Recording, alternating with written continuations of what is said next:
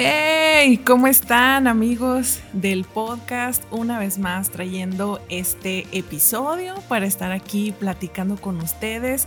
Y bueno, ¿qué les puedo decir? Estoy muy, muy contenta por todas estas nuevas secciones que tenemos de entrevistas, como ya vieron la vez pasada, de estos tres temas que vamos a estar trayendo, amar a Dios, amar al prójimo y amarte a ti mismo. En verdad fueron unas entrevistas que disfruté muchísimo, así es que no te las vayas a perder.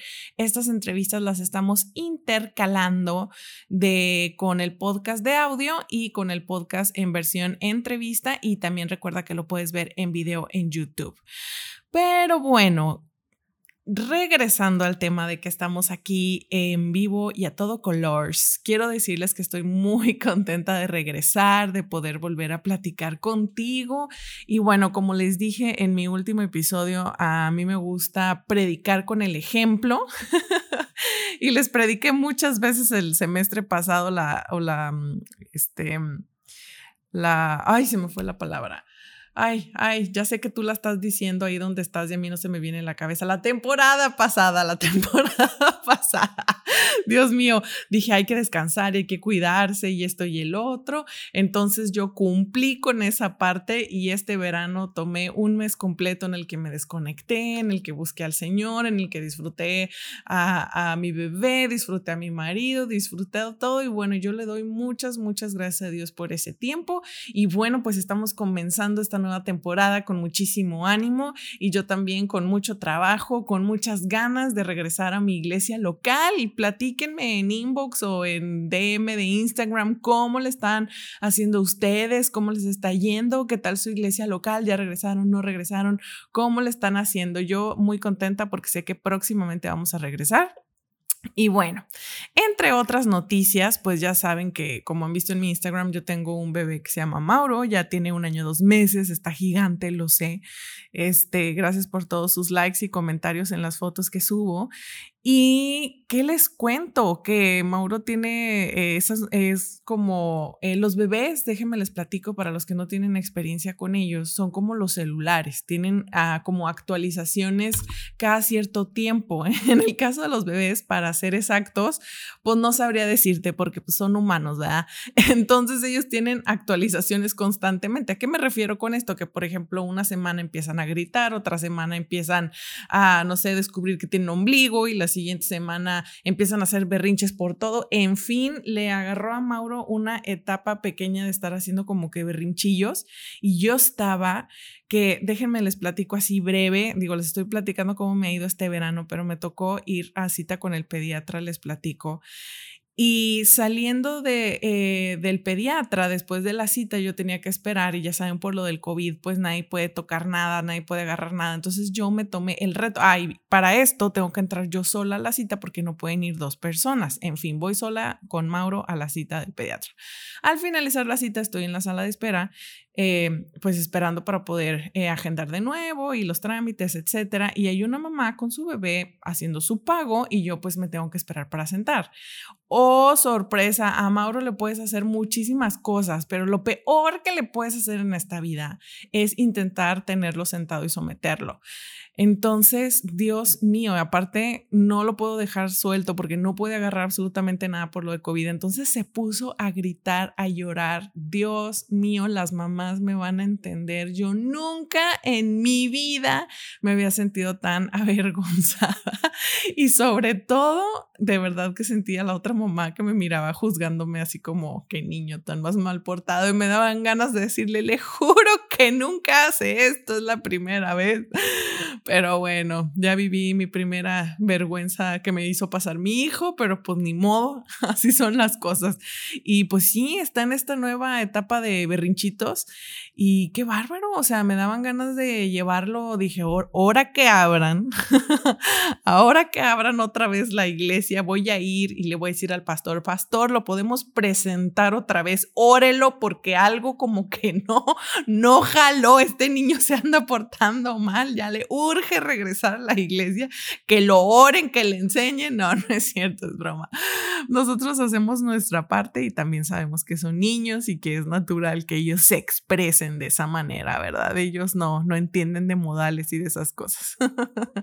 Pero bueno, pues ya después de platicarles un ratito de, cómo ha sido mi vida y, en este encierro, no se crean que todo ha sido diversión y todo paz y así. Bueno, sí, ha sido bastante paz y alegría, gracias a Dios, pero pues también he tenido mis altas y mis bajas y creo que todos hemos pasado de repente como, como situaciones difíciles que ah, nos apachurran el corazón o de repente nos sentimos muy contentos por ciertas noticias, pero pero sabes que la mejor noticia es que Dios está en medio de nosotros, Dios, Jesús sigue en su trono, Él es la roca y inconmovible y en Él está nuestra confianza y todo nuestro corazón y, todo lo que somos. Así es que no podemos tambalear, no podemos dudar, no podemos estar ahí tratando de dar pasos hacia atrás. No, mi gente, no. Así es que este episodio quiero darte mucho ánimo, quiero mandarte un abrazo, quiero preguntarte cómo estás. A veces no escuchamos esta pregunta muy seguido y es muy, muy lindo cuando alguien te manda un WhatsApp y te pregunta, hey, ¿cómo estás? Y sabes que es alguien que honestamente, ¿verdad? Quiere saber cómo estás, no como un saludo casual. Entonces, este día te digo cómo estás Espero que, que, estés muy, muy bien, que sobre todo estés teniendo un tiempo para derramar tu corazón con Dios y también para platicar con otros cristianos maduros, para poder pues seguir creciendo espiritualmente, tener tiempo para leer la palabra de Dios. Yo sé que es súper difícil con tantas actividades impresionantemente a pesar del encierro, pero bueno, es muy importante hacer un tiempito, aunque sea chiquito, para todo esto. Y, a la vez quiero decirte, si no has tenido tiempo para hacerlo, fíjate que yo he descubierto como una gracia especial en este tiempo de maternidad en el que el Mauro está súper chiquito y de pronto entre el trabajo, Mauro, ministerio y tantas cosas, se me dificulta leer la palabra, pero el Señor es tan bueno, tan grande y tan hermoso que Él sigue hablando a mi corazón a pesar de pronto de mi falta de disciplina o de mi falta de constancia. Entonces, recordemos siempre que la gracia gana sobre el juicio y que Dios es bueno y que Él habla a nuestros corazones. Así es que estemos atentos a Él y seamos, seamos perdón, intencionales en escuchar su voz, en leer la palabra, en poner alabanzas en la primera oportunidad y cuando el Señor ve la disposición de nuestro corazón, pues, ¿qué te puedo decir? Él es fiel. Él es fiel y nos responde. Muy bien, pues en esta versión eh, de podcast eh, hablado, quiero comenzar con una nueva sección que se llama Hazel Responde. Y de repente dejo unas cajitas de preguntas en mi Instagram, en las stories de Instagram, y no crean que se me olvidan, no crean que las ignoro, no para nada. Este, sí las anoté, las tomo en cuenta, pero lo puse al final de la temporada pasada, entonces ya no dio tiempo. Pero en esta temporada me voy a dar el tiempo para poder contestar a sus dudas o a sus deseos de consejo. Y bueno, uno de los eh, mensajes que me llegaron fue de un joven que quería em, un consejo acerca de la culpa este, así es que obviamente no voy a revelar su nombre por razones de privacidad. Y bueno, es algo por lo que quiero eh, hablar porque creo que la culpa es algo, es un tema por el que todos hemos pasado. No sé si, y, hay como en diferentes niveles, porque no sé si te ha pasado, pero hay desde que a mí eso me pasa muy, muy seguido, pero hay desde la culpa que te da eh, por por algo que dijiste, una imprudencia o por algo que hiciste, este, a veces queriendo o a veces sin querer, y entonces ahí estás remarcándote todo el día y pudiste haber hecho 10 cosas buenas durante el día, pero fallaste en una Y entonces estamos pensando, ¿y qué habrá pensado esa persona de mí? Espero que no piense mal, o de seguro ya pensó esto, o hasta el otro, o ay, qué vergüenza, de seguro no me van a volver a invitar, y, y ay, ya estás y, pensando, o porque dije eso, porque hice el otro, o, o, a veces ni siquiera puede ser que no, no te dé tanta culpa y no te importe, o después que reflexionas, ya dices como, ay, ¿por qué? ¿Por qué pasó esto? O porque hice el otro, o también otro tipo de culpa o en otro nivel que puede haber es, por ejemplo, cuando haces algo en el pasado que en verdad lastimaste a alguien y, entonces viene este sentimiento de culpa y toda esta reflexión y todos estos pensamientos que algunas personas les empiezan a ahogar de por qué hice esto, me arrepiento tanto y, y por qué lastimé a las personas, por qué era así. Y, y a pesar de algunas personas que ya recibiste a Cristo y que Él ya te perdonó y que tú ya entregaste esas cosas en la cruz, de repente todavía sigues con estos sentimientos de culpa en tu mente, en tu corazón, como que no los puedes soltar. Entonces, bueno, para poder ahondar un poco en este tema, quiero platicar un poco de esto. Em, el sentimiento de la culpa es un sentimiento que surge en nuestros pensamientos. Eh, cuando nos reprochamos algo que hicimos mal o algún error del pasado. Esto es como una definición así un poquito más clara, ¿no? Y, muchas veces lo, lo, podemos ver manifestado con estos pensamientos como si pudiera regresar el tiempo o por qué lo hice. Es decir, la culpa es un lamento interno y mental que nos aflige y nos lleva a desear que las cosas se hubieran hecho diferente.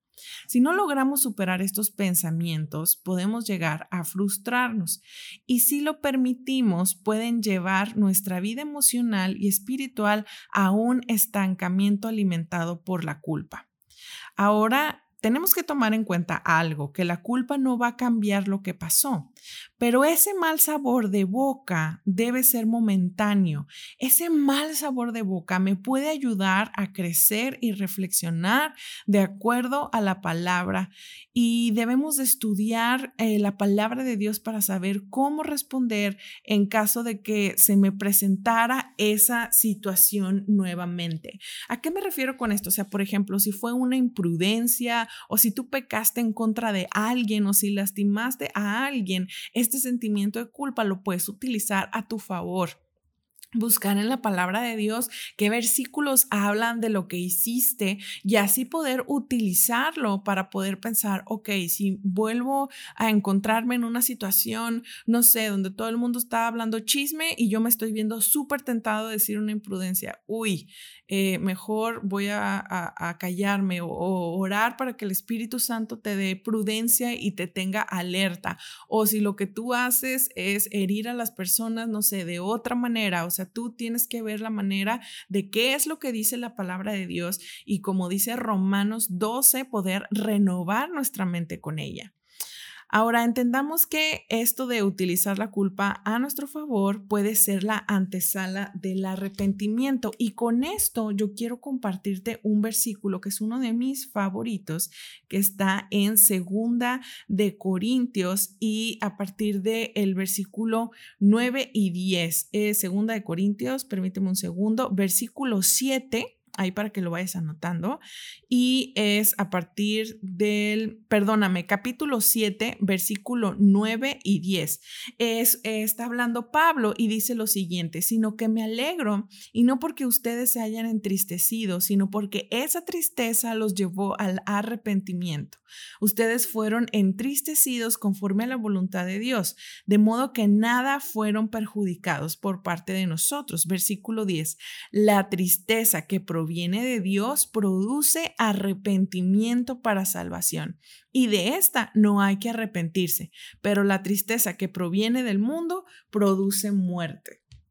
Entonces hay que entender que hay una tristeza y una especie de culpa donde nada más nos estamos reprochando y así, pero hay una tristeza que nos puede o una especie de culpa que nos puede producir y llevar a esta antesala del arrepentimiento y debemos de ser muy conscientes de no quedarnos estancados en este sentimiento. Es algo que tengo que dejar muy claro.